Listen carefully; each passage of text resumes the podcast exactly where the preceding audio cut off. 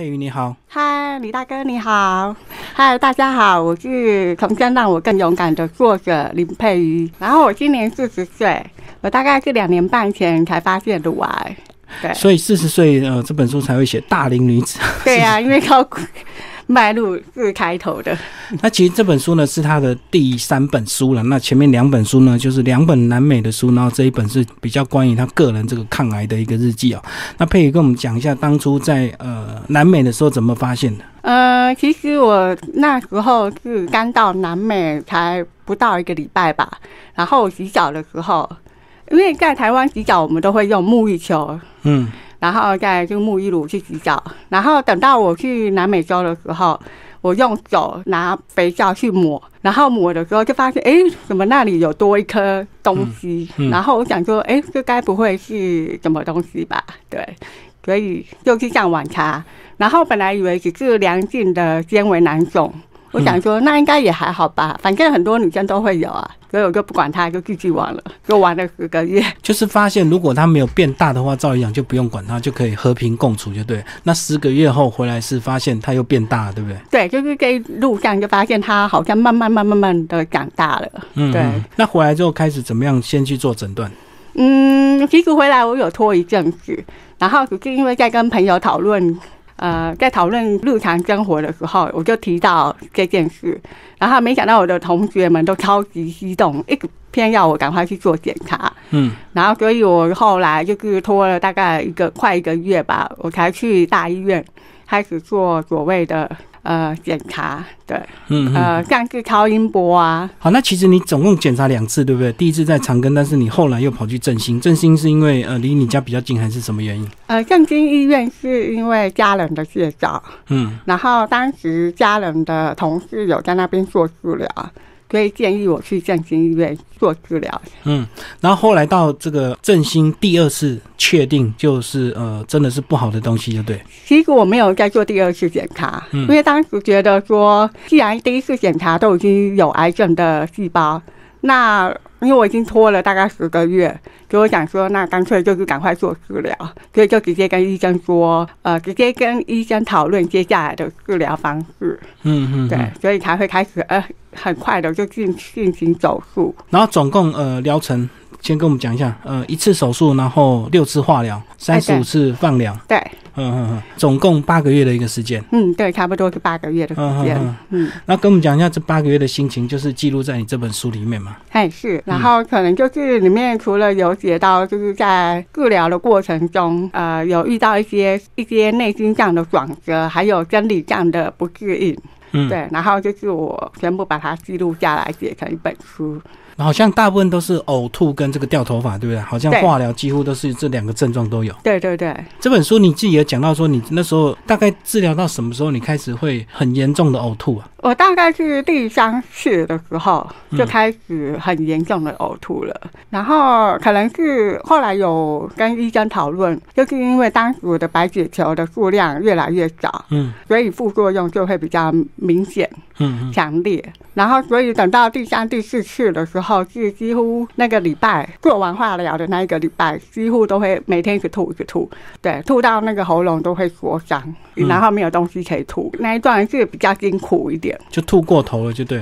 对对对，然后后来就是过了一个礼拜才会比较好转。那书中也讲到说，这个白血球其实它是因为化疗的关系，所以它数量这个好细胞跟坏细胞通通被杀光光，对不对？所以白血球也被杀光。对对对对对，那到底要吃什么东西才会让白血球变比较多？嗯，就是尽量尽量多吃一些高蛋白的食物。当时我都吃一些额额外的高蛋白粉，嗯，额外补充就对。对对对，营养品。然后除了营养品之外，我还会多吃一些肉，比如说鸡肉、猪肉、鱼肉，就是任何跟蛋白质有关的，我全部都吸收。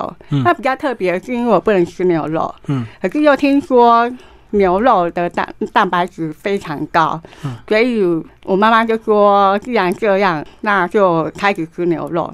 其实当时有一点小小的罪恶感，因为我从小都没有吃过牛肉，那后来吃下去那个口感怎么样？就觉得很矛盾呢，就是觉得就是肉啊，可是那个味道不太一样。哦，你吃得出来就对。嗯，对。那现在呢？现在就是变成全部都解放了，就习惯了就对。嗯，对对。然后那时候书中有讲到说，这个呃，在治疗之前要先验你的白血球，那指数如果不够的话，就下礼拜再来。所以那个疗程几乎是每个人的疗程都不一样，对不对？如果你白血球一直不够的话，可能你疗程就会拖很长，这样。对，除非你要再打一些白血球增生剂，就是一些自费的。对，然后让那个白血球回到应该要有的基本量，才可以做化疗。不然，其实大部分都是每三个礼拜轮一次。然后如果没过的话，下礼拜再来。对，就是下礼拜或者是在打那个白血球增生剂。对。然后在书中有讲到你跟你男朋友的关系，跟你这个父母亲的关系哦。先讲你呃家人的关系好了。你过去呃有没有感受到，在没有得病之前，跟家人这个或许互动就没有那么亲近？好像生病之后，或者是离癌之后，就感觉说家人的重要性。你那时候是不是真的也是这样子？有，我有深刻的体认到，以前跟家人的关系可能就是比较一般呢。对，比较一般。然后自从真的病以后。其实很多很多事情都需要家人的帮忙，嗯，又加上我没有工作，所以变成我爸妈其实为了我就是做出很多改变，嗯，对，然后让我觉得说，果然家人还是最重要的。你那时候脾气那时候会变比较暴躁吗？你是说在癌症期间吗？我也不太不太知道哎。嗯，因为我知道有些人这个生病之后就开始会变得比较暴怒易躁，对不对？因为家人。你说在治疗期间吗？哦，对，家人还好，我倒是还好，就是。所以你情绪还蛮稳定，就对。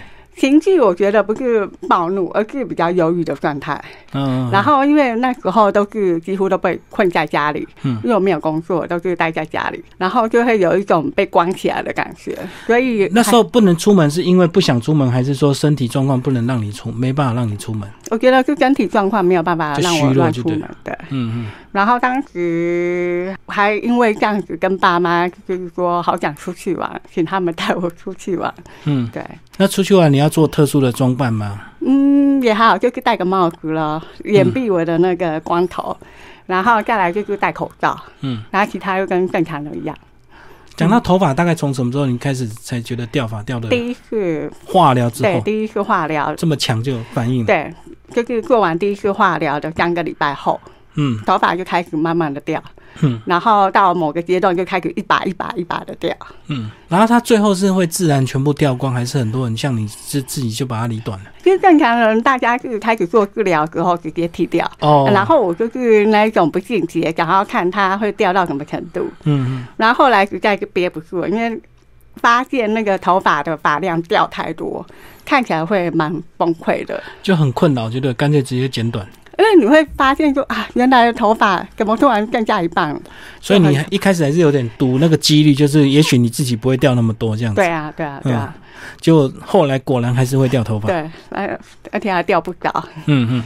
那其实书中呢，其实那个佩瑜也讲了蛮多蛮真诚的，包括这个得到乳癌的这个患者呢，都会担心说呃能不能生小孩的问题，对不对？对。很多这个呃医生也提供一些意见，好像并没有这个困扰，对不对？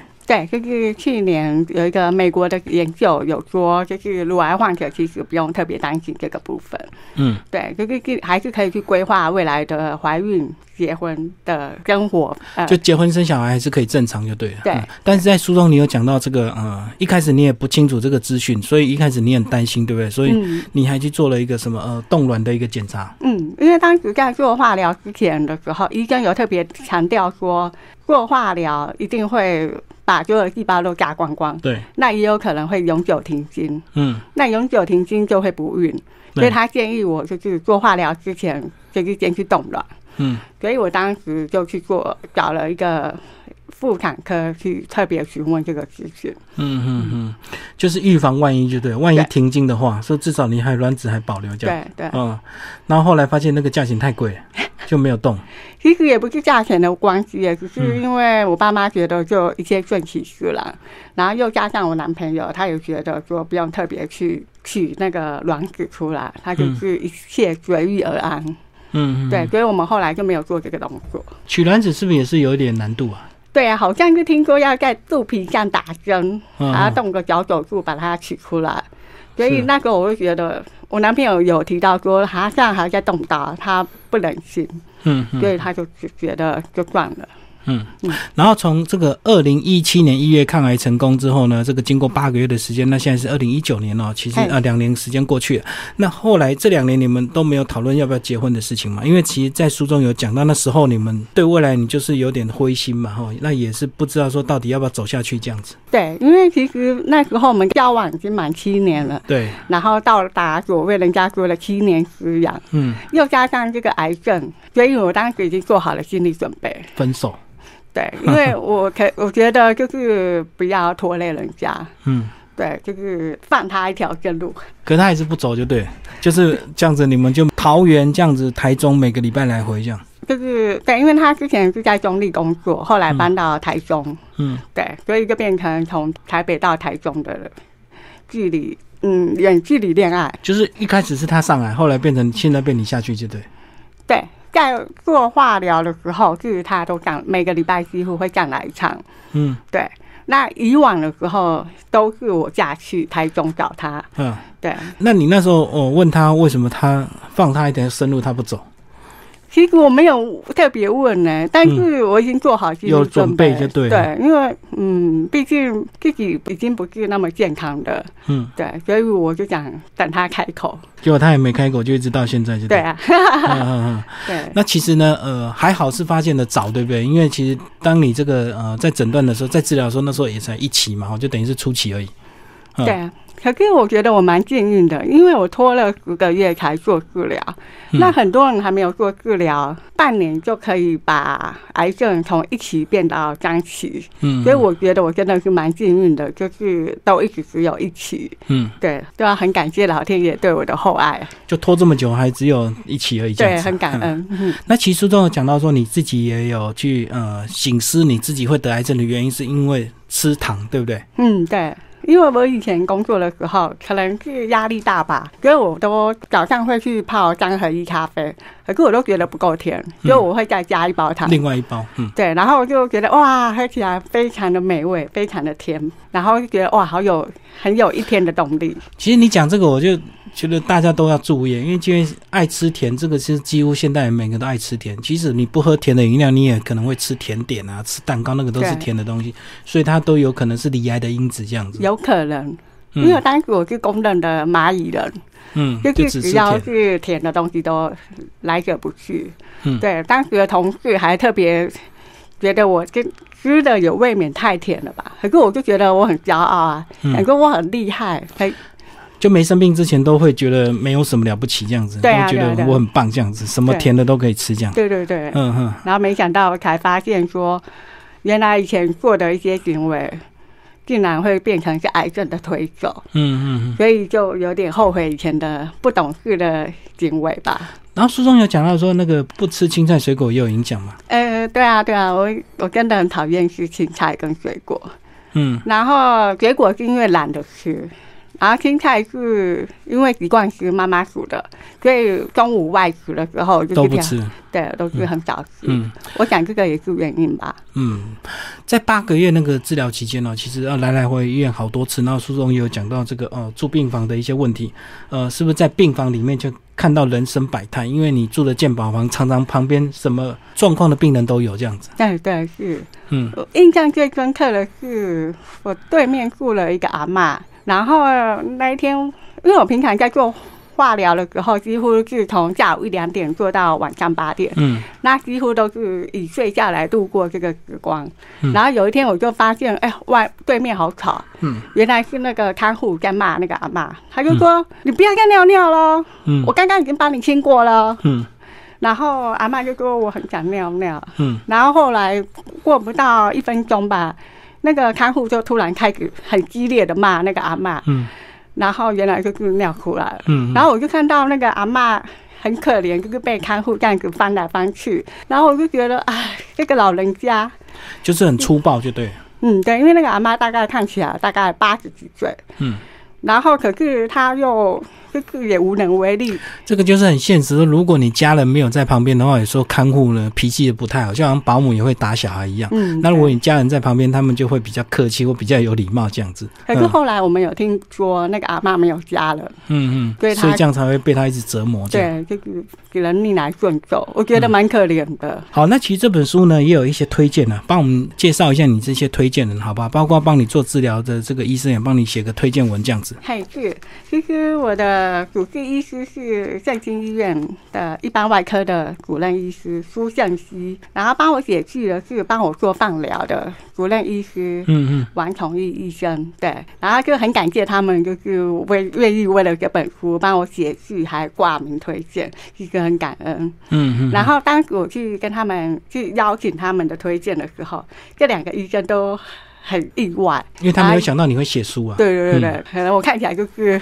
一般老百姓不念书的人 对，所以他们就说哦，还蛮意外，说我会写，就是把这一段过程写下来。因为我知道，其实他们这个呃每天诊断这个呃接触癌症的病人可能非常的多，那真的能够把这些心思记录下来，并且出书的人毕竟是少数，所以他接到你的邀约，他应该蛮惊讶的，就非常惊讶，嗯然后就一直说啊，我文笔不好，不好意思。对，其实只要写的真诚，就很感动人，对啊，不对对啊，？对啊嗯。，对啊，好，那其实，在里面也有讲到癌症希望基金会的执行长也有帮你写推荐啊。那书中也有讲到说，其实呃，化疗之后会掉头发，其实癌症基金会他们有提供非常贴心的服务，对不对？嗯，可以帮你借假发这样子。对对对嗯对，当时我也刚好在网络上查到他们的资料，才发现说就是能提供这样的服务，因为毕竟一顶假发真的很贵，嗯都要上万起跳。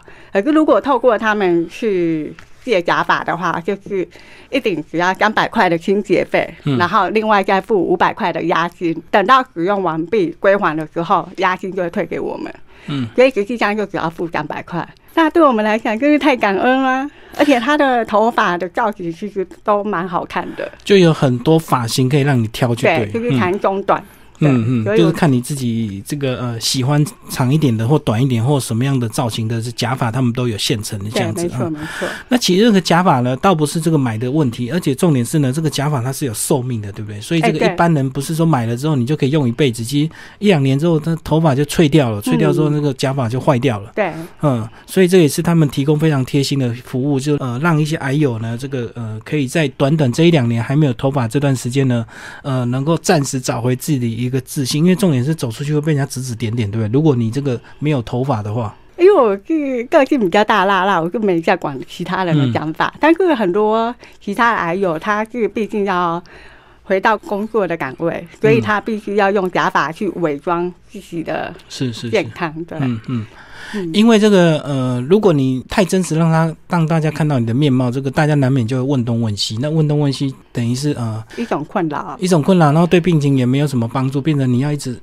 跟人家讲你的这个状况这样子哈、嗯对啊所以有时候有有些人就会选择说，我就伪装起来，不要让你知道我我现在头发没有头发这样子。没错，嗯嗯，觉得我我还蛮莫名其妙的，因为我每次都会跟朋友去喝咖啡，刚、好朋友都会来咖啡店找我，嗯，然后因为我都会戴一顶帽子，可是我当时就想说，哎、让头皮透一透气，所以我都会把帽子拔下来，嗯，然后我就在咖啡厅，然后我就只有那几根毛。然后跟朋友对话，然后大家都很惊讶。可是我朋友当然是不会说什么，可是我觉得我对不起其他的客客人，哦哦哦，就是你都不以为意的就把帽子脱下来，就忘记你这个头发上面没有几根毛这样子。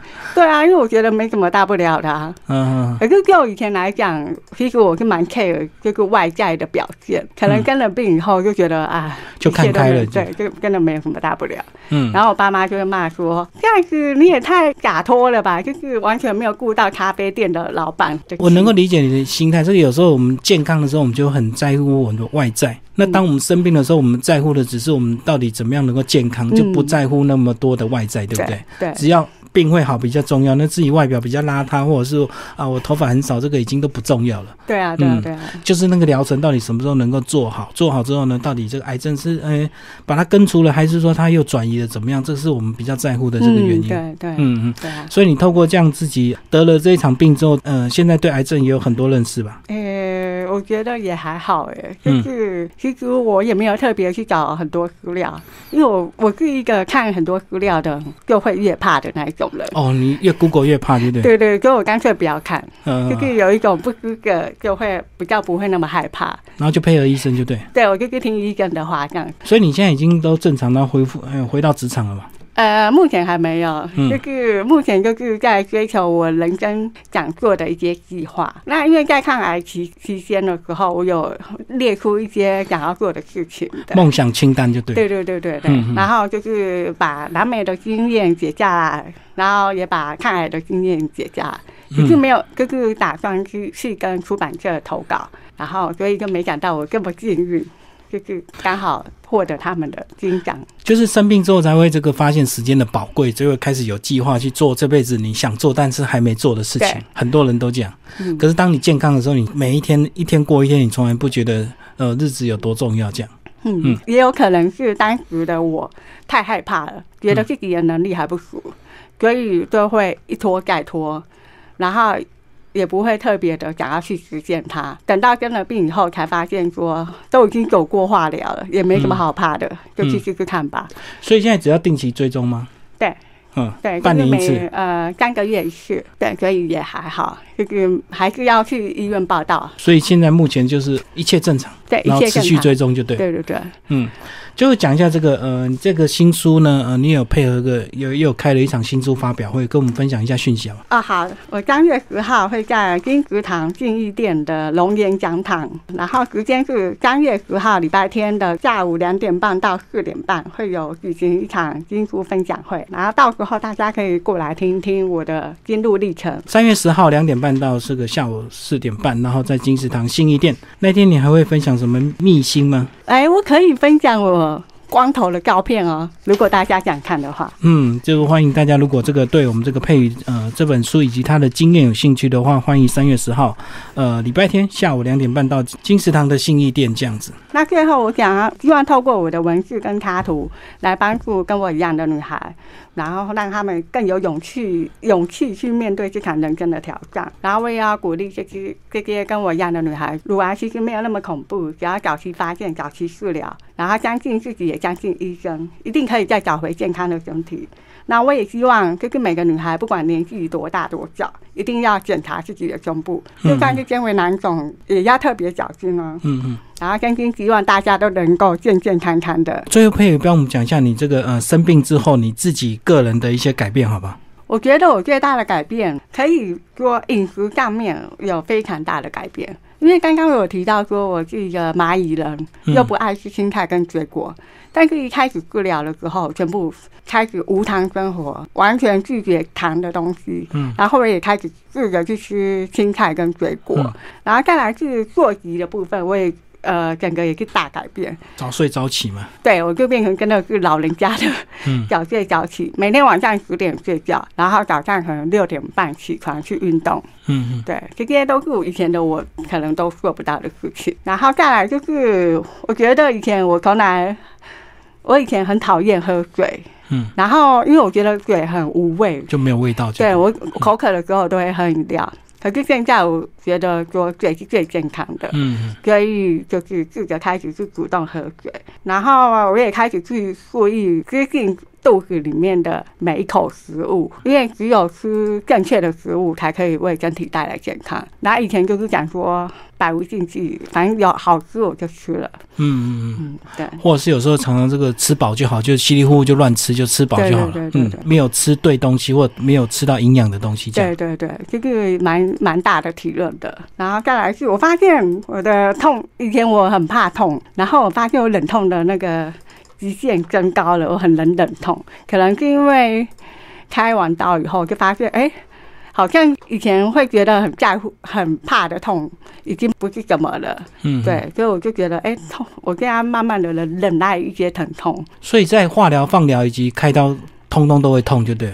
手术当然是会痛，因为毕竟有伤口复原的问题。但是化疗还好，化疗就是呕吐的问题。嗯放疗就只是放假，其实倒没有什么太大的感觉。嗯，对。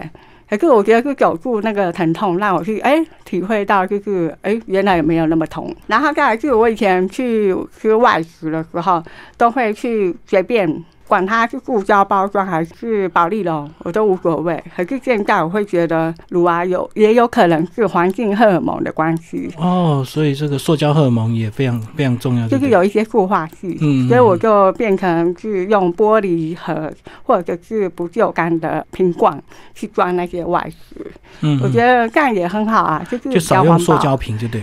嗯，就是尽量不要就是使用他们的提供的。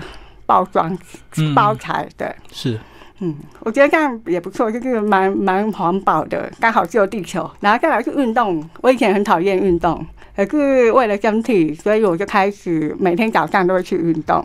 嗯，然后以前可能只能走一公里，我就慢慢加，慢慢加，慢慢加，然后开始跑步，所以我就觉得哇，好像自己越来越进步了。嗯。好像没有什么事情是做不到的，所以我就觉得，哎，这些转变都是对我来讲都是好的。就是因为生病的关系，对对，嗯。然后再来是心灵上面的话，因为我以前是好好了解，然后又很会逞强，很会勉强自己去迎合别人的想要做的事情。可是因为生了病以后，就觉得应该要把自己放在最主要的位置，对，然后去听内心到底想不想做。嗯，对，所以我觉得现在可能虽然没有什么好人缘呐，可是我觉得这样可以可以做自己，反而更快乐。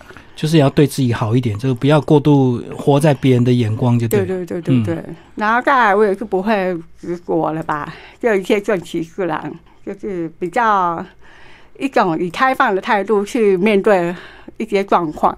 嗯嗯。以前可能会觉得说。为什么要这样对我呢？就是可能心里都会有一些疙瘩，对。可是后来就觉得跟那个化疗相比，我觉得这些都是变成小事了。对，就像今天我去运动的时候，然后刚好遇到就是有一个男生背个包包，然后他可能包包拉链没拉，然后我就跟他说：“哎，你拉链没拉哦。”然后他就跟我说谢谢，嗯，然后没没想到又过了五分钟，我又遇到另外一个小孩子，哎，应该是国中生吧，他也是拉链没拉，我就跟他说，哎，你拉链没拉，可是那个弟弟就完全没有反应，嗯，可是以前的我会觉得啊，很生气啊，这个弟弟也太没有礼貌了吧，嗯，可是现在我会觉得说啊，没关系，反正我已经说了我该做的事，嗯，对哈。那也不用去理会他的反应，我觉得就比较不会去在乎别人的反应，这样就做你该做的事情就好。对对对对对，也不会去预期别人应该要怎给你怎么样的反应。对，这是一个今天刚好遇到的事情。那最后你自己对未来还有什么规划，还是有什么新的旅游计划？呃，有诶，可是可是目前都还在规划中。目前可能想说先找一份工作来做，毕竟我四年没有收入。嗯，对，还是要先工作存点钱就对。对对对，赚点钱还可以出去旅游。我觉得鲁玩这件事情给了我很大的勇气，让我去出了三本书，然后还上李大哥的广播节目。我都觉得现在所发生的一切都是很奇妙的，嗯，然后我也发现到说也没有什么事情是好害怕的，然后也不会去拒绝这个未知的东西。比以前可能会觉得说啊，我可能能力不够，所以我不想去做，而现在我会持开放的态度。然后会去有机会，我就会去做做看。然后我也开始勇敢去追寻我自己的梦想。然后最大的收获是我，我终于敢说出我内心的想法，因为以前都会比较隐藏在心心里。对我觉得就是我最大的收获。好，今天非常谢谢佩瑜为大家介绍他的新书。